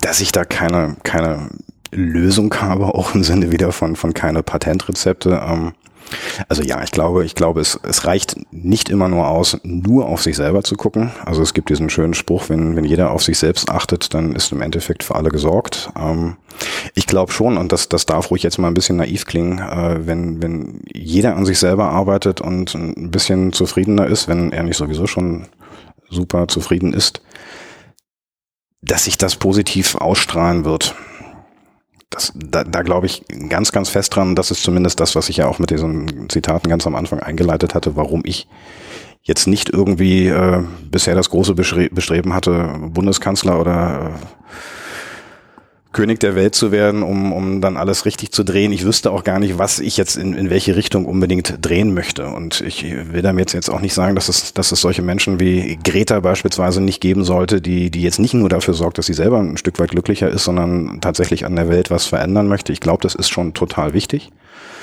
Ähm, aber es ist nicht der Hebel, den ich für mich persönlich selber in der Hand habe. Und ich, ich wüsste in vielen, vielen Punkten auch nicht unbedingt, gesagt, wo in welche Richtung ich der Steuer jetzt unbedingt lenken würde. Ich kann nur sagen, das ist, das wäre meine Richtung. Ob das dann die Richtung für, für alle anderen ist, das weiß ich nicht so richtig. Ähm, und da ist es aber wiederum so, da, da, da fange ich jetzt mal, mal so rum an. Also wenn Menschen sich über Veränderungsprozesse insgesamt unterhalten wollen, in einer Familie, in einem Unternehmen oder auf politischer oder Staatsebene, wenn die ein bisschen was an Zufriedenheit in sich drin haben, dann können sie auch anders miteinander umgehen. Dann ist man auf eine andere Art und Weise auch vielleicht zu, zu Kompromissen bereit. Dann kämpft man nicht nur für, für seine eigenen persönlichen Ziele, wenn man einfach da schon auch ein bisschen in der Mitte, in der eigenen Entspanntheit vielleicht angekommen ist, sondern dann kann man auch besser miteinander arbeiten und insgesamt dann auch für größere Gruppen und Systeme, Nationen, die Menschheit an sich vielleicht bessere Lösungen finden. Das wäre mein persönlicher Ansatzpunkt. Ja, finde ich total gut. Da mag ich auch den Spruch, bevor du die Welt rettest, rette erst dich selbst. Ja klar, also da, da, da sind wir jetzt wieder in ganz anderen Situationen. Also ich denke jetzt an, an ein, zwei, drei Leute, mit denen ich immer mal wieder zu tun habe, bei denen ich felsenfest davon überzeugt bin, dass die die Welt deswegen retten wollen, weil sie in sich selber drin keinen, keinen eigenen Frieden gefunden haben. Und das hat dann irgendwie wirklich so eine, so eine Weltverbesserer, Weltrettungsenergie auch, die, die ich oftmals für nicht so wirklich gesund und zielführend halte. Also es kann möglicherweise nicht jetzt jeder per Knopfdruck sofort dann irgendwie tiefenentspannt wie der Dalai Lama sein. Ähm, aber ein bisschen mehr davon würde verschiedensten Menschen durchaus gut tun. Dann denke ich jetzt nicht nur an den Menschen mit der blonden Locke äh, in den USA, sondern auch, auch ganz andere Menschen in ganz anderen Situationen, unterschiedlichen Positionen, Rollen und Ämtern. Ähm, wenn die alle mehr in sich ruhen würden, dann könnten sie auch bessere Lösungen finden. Hm. Wir sind zum nächsten Buch übergehen, zum zweiten. Da hatte ich dich ja unterbrochen. Dein zweites Buch. Ähm, ja, was ist da, wie, wie heißt das? Was ist so die Kernmessage davon? Diese, diese Frage nach der Kernmessage, die ist echt gemein. also gerade, gerade auch nochmal dabei. Das heißt, Menschen und Organisationen im Wandel. Ähm, ein Werkzeugkasten für Veränderungsprozesse ist der, ist der Untertitel. Und äh, das ist jetzt, nachdem das erste Buch, sagen wir mal, durchaus persönlich war, ähm, ist das auch der Blick in, in Organisationsstrukturen, in berufliche Aspekte rein. Sehr breites Potpourri von, äh, da geht's über Storytelling und Design Thinking, über Employer Branding bis künstliche Intelligenz und Data Science, 18 verschiedene Themen, bei denen ich dann auch noch das Vergnügen hatte, zu jedem Kapitel mit Expertinnen und Experten aus den jeweiligen Themenbereichen auch nochmal Interviews zu führen. Ähm, und mein persönlicher Spaß war es, die mir, die, mir diese ganzen unterschiedlichen Themen immer auch aus der, aus der Brille oder mit der Brille des Coaches anzugucken. Ähm, ja, so ein Spezialthema wie, wie eine Balanced Scorecard, da habe ich vor vielen Jahren mal einen Fachartikel drüber geschrieben, ähm, und habe dann immer mal wieder festgestellt beim Coaching, dass es auch häufig darum gehen kann, für einen einzelnen Menschen, dann halt nicht für ein Unternehmen, eine sogenannte Balance Scorecard aufzustellen, was man da häufig im Controlling macht, um festzustellen, ob die entsprechenden Kennziffern im richtigen Maß zueinander stehen, äh, ob die Liquidität mit dem Cashflow und Co. dann, dann passen, sondern dann runterzubrechen, was kann das denn für einen einzelnen persönlichen Menschen heißen? Also was, was ist eine eine Einzelperson Balance Scorecard, was macht mich als Mensch eigentlich aus und bringt mich in eine persönliche gute Balance. Ähm, anderes Thema, die, das, das sogenannte Business Model Canvas. Also wie, wie stelle ich denn eigentlich ein Geschäftsmodell auf und dann wieder so ein bisschen, bisschen die Perspektive verändert. Was ist denn, was könnte ein Geschäftsmodell für einen Menschen sein? Was ist denn die, die Kernessenz eines Geschäftsmodells? So, und sich dann solche unterschiedlichen Werkzeuge, Tools, Mechanismen, die, die im beruflichen Kontext ähm, entweder schon alt hergebracht und erprobt sind äh, oder relativ frisch und neu. Also Design Thinking ist mittlerweile fast auch schon ja so ein bisschen zum, zum Klassiker und, und zum Alltag dann geworden. Aber inwieweit kann man Design Thinking für, für Coaching-Prozesse verwenden? Das ist so, vielleicht die Kernessenz dieses zweiten Buches, wenn du okay. eine Kernessenz finden möchtest. Finde ich mega spannend und richtig gut. Das ist was, was du auch anwendest. Äh, oder anders auch nochmal, das ist was, was ich beobachte, was ganz viel passiert. Und gerade was du angesprochen hast, erstmal Design Thinking, Business Model Canvas, hast die Beispiele auch gemacht. Zum Beispiel die Gründer äh, vom Business Model Canvas es gibt auch noch ein weiteres Buch, Business Model U, glaube ich, wo es genau gemacht wird und auch Design Thinking sind jetzt in letzter Zeit gerade Bücher rausgekommen, wo es darum geht, wie kann man das auf das eigene Leben anwenden. Ähm, ist es was, was du auch im Coaching zum Beispiel machst, diese, diese Methoden, diese Ansätze, die eigentlich aus, einer, aus der Businesswelt kommen, auf andere Sachen anzuwenden? Also alleine, alleine jetzt mal so, so ein bisschen auf die Metaebene gesprungen. Ähm, sich so etwas so anzugucken und dann auch zu sagen, so wie kann man etwas leicht anders formulieren, dass es vielleicht dann, dann adaptierbar und, und, und nutzbar wird. Da sind wir dann wieder in dem, in dem einen, einen Kapitelthema des Storytellings drin. Also mir überhaupt erstmal Gedanken zu machen, was passt eigentlich gerade für wen? Da hast du User-Centric Design, das ist so an der Mitte von, von, ich bleibe mal so ein bisschen in den Kapiteln drin, zwischen Design Thinking und User Experience vielleicht angesiedelt. Zu verstehen, dass es nicht immer nur die eine Wahrheit in einen Menschen gibt, äh, der auch immer, immer gleich ist. Da sind wir wieder beim Konstruktivismus.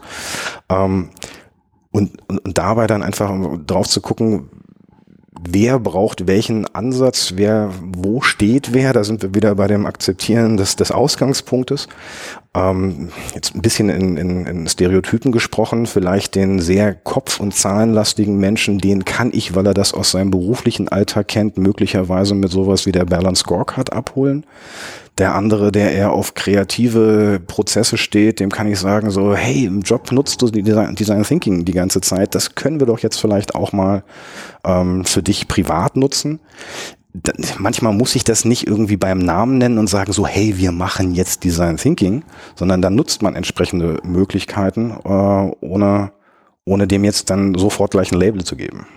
Ja, ich finde klasse, was du sagst, auch von den Beispielen, die du bringst. Einerseits Menschen so abzuholen, wenn sie schon mit bestimmten Sachen vertraut sind, die einfach in einen ganz anderen Kontext zu netzen und die trotzdem dann so anzuwenden. Gleichzeitig, ja, und es zieht sich irgendwie mal wieder, dieses bestimmte Muster und Strukturen zu erkennen und die dann auch auf andere Sachen wieder anzuwenden, ist, glaube ich, was, was so wertvoll ist, äh, wenn man es wenn man es dann gut kann und was auch schon so lange gemacht wird. Ja, auch, also gerade in der Wissenschaft, also die ganzen Sachen, ähm, gerade was wird, wie viel von der Natur abgeguckt wird und wie viel Innovation dadurch entstehen, ja, ist für mich ein super Beispiel oder auch ganz viele Sachen, wie Evolution funktioniert und das wieder auf andere Sachen.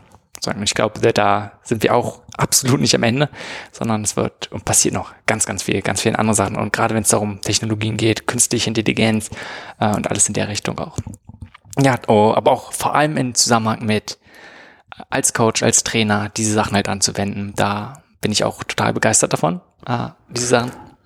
Na, ich glaube, also, dass das fast so ein bisschen wie diese, diese unterschiedlichen Blickrichtungen beim Warum und Wozu, ähm, kann das im Coaching, aber generell in Veränderungsprozessen auch immer sehr, sehr hilfreich sein.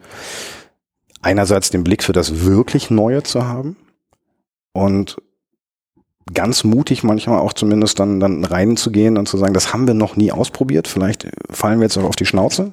Da können wir jetzt irgendwie auch noch stundenlang über Fehlerkultur oder Fehlerumgangskultur und ähnliches reden und gleichzeitig aber sich auch bewusst zu machen und immer mal wieder ein bisschen ähm, Historiker sozusagen zu sein, was hat denn, was hat denn schon mal funktioniert?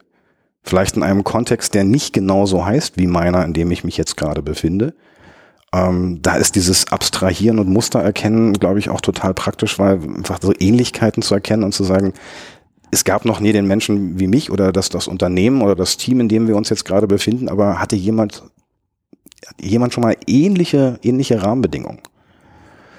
Also das ist das, das schöne Thema ähm, Agilität da kommen wir vielleicht gleich nochmal drauf. Ähm, das ist ja auch nicht so ganz, ganz neu, aber im Moment ist es gerade in aller Munde. Oder guck dir New Work an, was auch total schön ist, dass das so heißt. Und jetzt irgendwie zwar jetzt auch nicht mehr ganz, ganz frisch ist, aber so vor ein paar Jahren irgendwie als der, der neue Hype dann durch die Gegend lief, das gibt's seit 1985. Und das heißt heute immer noch New Work. So, und dahinter stehen häufig dann, dann bestimmte Prinzipien, ähm, was, was, was wir ja vorhin auch schon hatten, dann irgendwo guckt man mal zurück, irgendwie muss ja nicht immer nur Ostasien sein, sondern irgendwo auch in ganz andere Ecken. Wir Menschen sind ja nicht seit gestern erst auf der Welt und arbeiten oder leben in Gruppen zusammen, sondern da kann man auch viel, viel aus der Vergangenheit lernen. Aber manches verkauft sich halt mit einem neuen Label auch total schön und gut. Und dann heißt es halt New Work und Purpose und Agilität und Co. Ja, mega wichtiger, mega guter Punkt, auch einfach von anderen zu lernen, was schon gemacht wurde. Wie gesagt, man muss das Rad nicht mal neu erfinden. Und gerade wertvoll ist es dann aber auch, finde ich, die Sachen auf andere Sachen anzuwenden. Und weil das dadurch halt wirklich vielleicht einfach ein neuer Kontext, neuer Zusammenhang dadurch entstehen kann. Und dadurch einfach, einfach wieder neue Möglichkeiten. Und wenn wir zu langsam uns dem Ende neigen, hätte ich gerne noch so ein paar kurze Fragen, beziehungsweise die Fragen sind wahrscheinlich nicht kürzer als davor, aber du kannst mal gucken, ob du relativ knackige Essenzantworten geben kannst. So. Und eine davon, was ist einer deiner größten so Aha-Momente, beziehungsweise einfach einer der wichtigsten Erfahrungen, die du bisher so gemacht hast? Vielleicht auch in deiner Coaching-Karriere. Ich denke tatsächlich mal gerade an eine, an eine Coaching-Ausbildung zurück. Ähm, die, die hat für mich, glaube ich, zwei, zwei große Aha-Effekte gehabt. Die hieß sein eigener Meister sein. Ähm, und da war es tatsächlich wirklich, also das, das, das lief damals über acht Monate und am allerersten Wochenende, da, vielleicht kann ich das nicht mal ganz genau sogar einordnen und zuordnen, aber da hatte ich das Gefühl, dass total viel von der Theorie, die ich vorher schon in, in, Jahren und Jahrzehnten und ganz vielen klugen Büchern gesammelt hatte, tatsächlich wirklich vom Kopf sozusagen runter in den Bauch oder in die Nähe des Herzens auch gerutscht ist. Und ähm, da ist bei mir ganz viel, ganz viel in Bewegung geraten. Und gleichzeitig endete diese Ausbildung damit, dass wir uns ähm, entscheiden sollten, ob wir üben wollen, ein Meister zu sein oder ob wir Meister sein wollten, die üben. Und das klingt relativ ähnlich und das ist auch sehr nah beieinander, aber es ist für mich ein gravierender Unterschied, vielleicht auch wieder genau dieser vorhin schon angesprochene Quantensprung gewesen, wirklich im Selbstverständnis. Also natürlich auch ein, ein sogenannter Meister, was auch immer das für sein eigenes Leben heißen soll, ähm, der darf und soll und muss auch permanent üben. Darauf sollte man sich nicht ausruhen. Aber es ist ein großer Unterschied, ob ich dieses Selbstverständnis habe, auch was, was Selbstverantwortung und Selbstwirksamkeit angeht, oder ob ich mich immer so ein bisschen weiter noch einer bestimmten Stufe annähern will und ich übe, übe, übe, übe immer weiter ein Meister zu sein, oder ob ich den Switch über diese, diese eine kleine Stufe drüber mache. Ich glaube, das waren sehr wichtige Erfahrungen für mich. Voll gut. Kannst du dich an einen Misserfolg erinnern, der, wo du sagst, der hat einen anderen Erfolg vielleicht irgendwie vorbereitet oder einfach, wo du sehr viel von gelernt hast? Oh, äh, da, da müsste ich jetzt die, die Sendezeit deutlich sprengen und ähm, 47 Jahre kom komplett durchlaufen.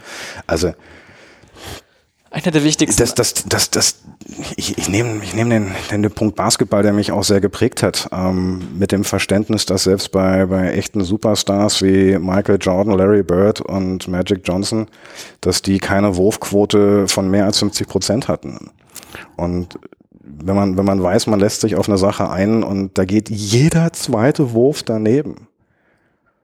Also, und wenn man, wenn man das jetzt wieder ein bisschen aufs ganze Leben skaliert, also jede, jeder Misserfolg, jede Niederlage, da kann man sich reingraben und sagen, boah, das ist ganz, ganz, ganz doll schlimm.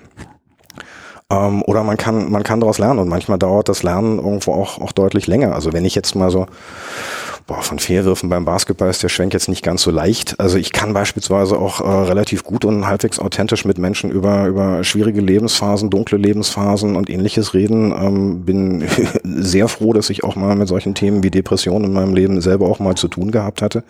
Das hat überhaupt keinen Spaß gemacht währenddessen und hat sich auch echt scheiße angefühlt. Aber ich glaube auch durch, durch solche Phasen habe ich total viel für mein Leben lernen können. Ob man das jetzt Misserfolg oder Niederlage oder ähnliches nennt, weiß ich gar nicht. Ich glaube, das sind Zeiten gewesen, die, wie gesagt, währenddessen echt keinen Spaß gemacht haben, aber durch die ich andere Phasen auch wieder zu schätzen weiß und für mich auch weiß, dass man aus solchen Situationen rauskommen kann. Für mich damals Wege gefunden.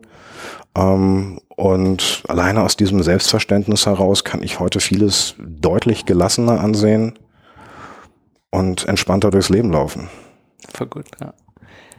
Wenn du dich mal zurückerinnerst, als du angefangen hast, Veränderungsprozesse zu begleiten, in welcher Form auch immer, ah, aber professionell schon, was würdest du dir wünschen, was du damals schon gewusst hättest, als du angefangen hast?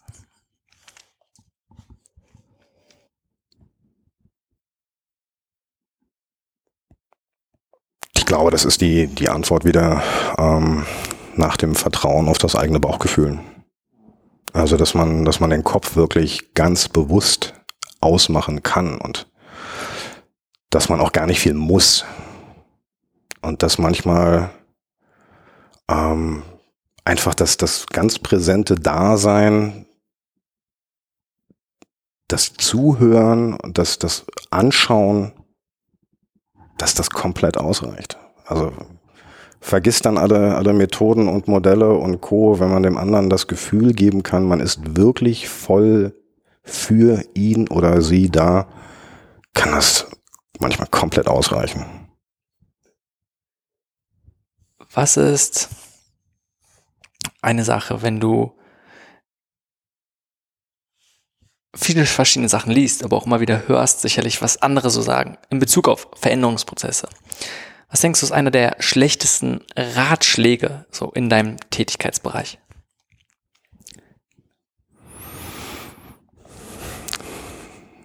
Naja, das, das spiegelt sich in diesem jetzt mehrfach genannten keine Patentrezepte, glaube ich, wieder. Also es gibt sie einfach nicht. Punkt. Aus Feierabend. Und da kann ich dann manchmal auch ein bisschen unentspannt werden, wenn ich, wenn ich merke, dass andere Leute da eine deutlich andere Meinung haben. Und dann ähm, gehe ich lieber aus dem Raum raus, als dass ich dann irgendwie aus sie unbedingt überzeugen möchte. Also das Pat Patentrezept, dass es keine Patentrezepte gibt, so ungefähr. Ähm, die Vehemenz des, des Festhaltens an bestimmten Methoden, ähm, das ist meine Schule ist die bessere, nein, deine Schule, nein, Jung, nein, Freud, nein, Adler und äh, Co. und welches Modell auch immer rauf und runter. Ähm, das finde ich, das finde ich schon, schon ziemlich anstrengend. Okay. finde ich gut.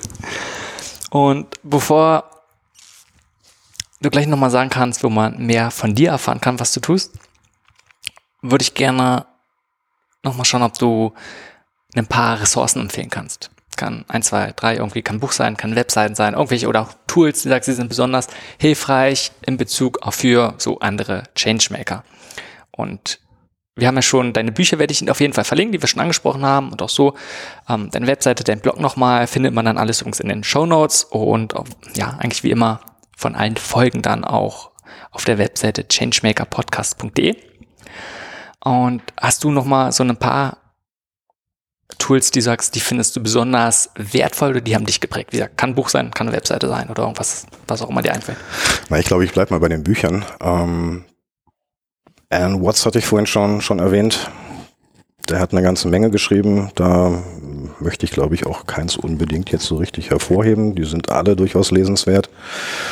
Ähm, Eckhart Tolle, Power of Now, das ganze Thema jetzt und hier und heute sein, finde ich, finde ich großartig.